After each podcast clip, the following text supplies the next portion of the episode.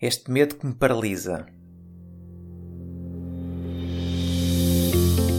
Olá e sejam bem-vindos ao podcast Par, Escute, Ajuste. O meu nome é Luís Barbudo e criei este podcast para ajudar a ajustar a forma como agimos e reagimos ao que nos acontece nas mais diversas situações e desafios que a vida nos oferece. Espero que goste e ajuste.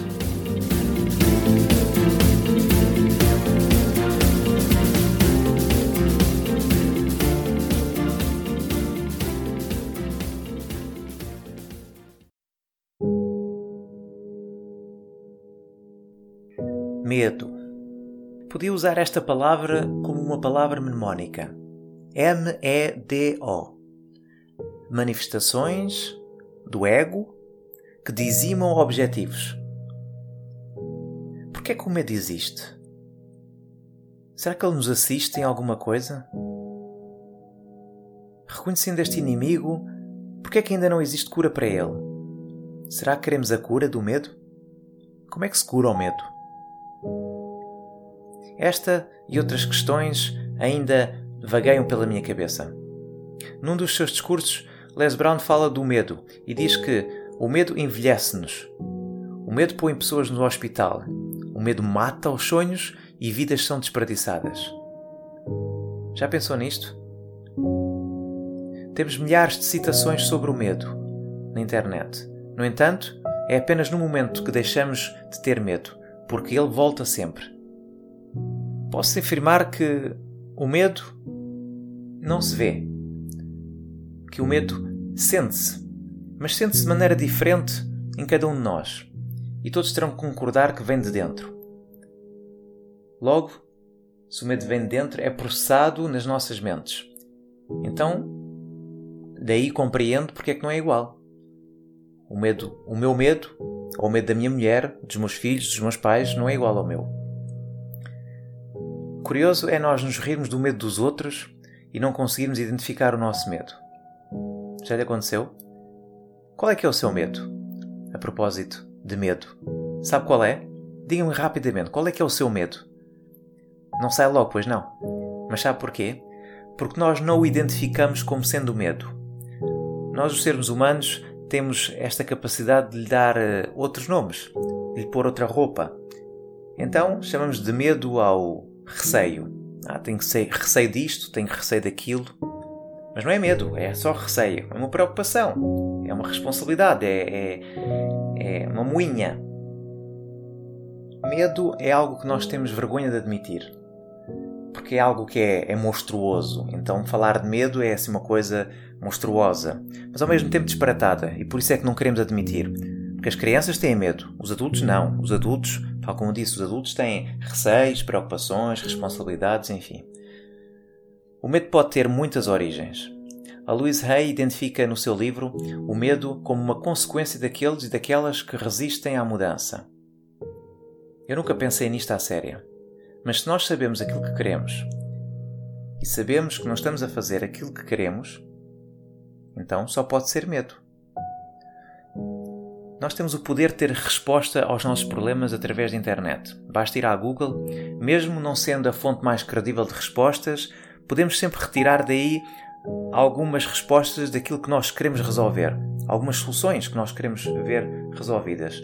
Então, no momento em que queremos emagrecer, por exemplo, ou de fazer dinheiro, melhorar as relações, comprar uma casa, ter mais conhecimento, mudar de carreira, enfim, podemos sempre fazer essa pergunta na Google e temos a resposta na internet. E há muitas, muitas, muitas formas e soluções para os nossos problemas.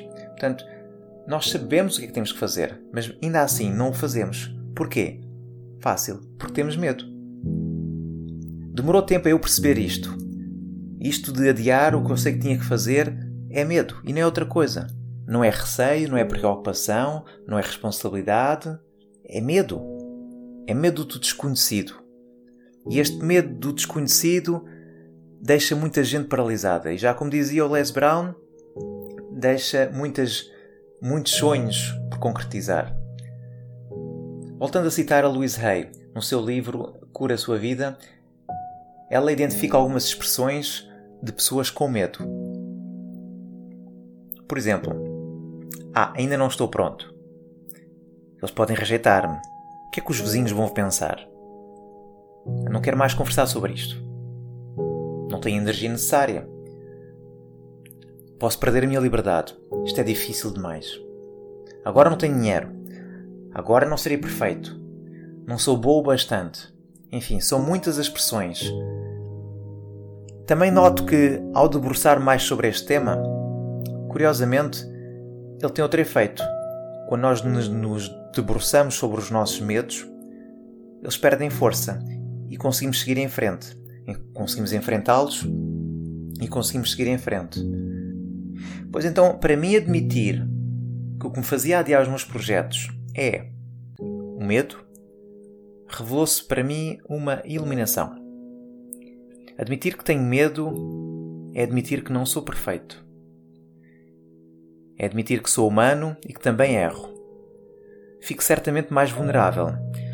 E isso traz-me outros medos. O que é que os outros vão pensar? Olha, este nem tem segurança naquilo que está a dizer. Enfim, isto parece um círculo infindável de um medo que puxa ao outro e assim sucessivamente. E não saímos daqui. Existem muitas coisas que poderia dizer acerca deste tema e certamente falarei das mesmas nos meus cursos e nos workshops e nas lives no Facebook. Pois é, esta é uma transição que me causa um medo brutal e um desconforto descomunal. Olha, e viram agora como eu usei outra palavra, desconforto.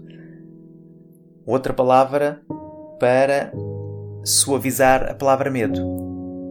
Pois é, eu tenho medo de fazer vídeos porque tenho medo que não fiquem bem já que o podcast não foi bem assim. Porquê? Porque o podcast nós gravamos, regravamos se for necessário e eu posso ouvir-me, posso corrigir, posso editar, posso cortar algumas partes. Nos lives não será bem assim e só de pensar já me arrepio. Mas enfim, lá estarei regularmente e a ver se dou cabo deste medo imaginário. Então convido e convido-a a aderirem ao grupo Ser Humano Sem Stress no Facebook e lá estarei para vos dar conteúdos e ferramentas pertinentes para nos desenvolvermos enquanto pessoas e vencermos estes nossos medos e atingirmos os nossos objetivos com prazer e sem stress, sempre com o foco no pensamento e no mindfulness. E antes de terminar, se tem medo, enfrente-o, tal como eu estou a fazer, porque o fruto deste confronto é sempre mais doce do que aquilo que imaginamos. E assim foi mais um episódio do podcast Pare, Escute, Ajuste. Espero que este conteúdo seja útil e uma mais-valia para o seu dia a dia, porque se vive melhor quando está bem. Então pare para sentir, escute o seu coração e ajuste a forma como reage ao que lhe acontece. O meu nome é Luís Barbudo e poderá encontrar mais ajustes em www.parescuteajuste.pt. Um bem-aja para si.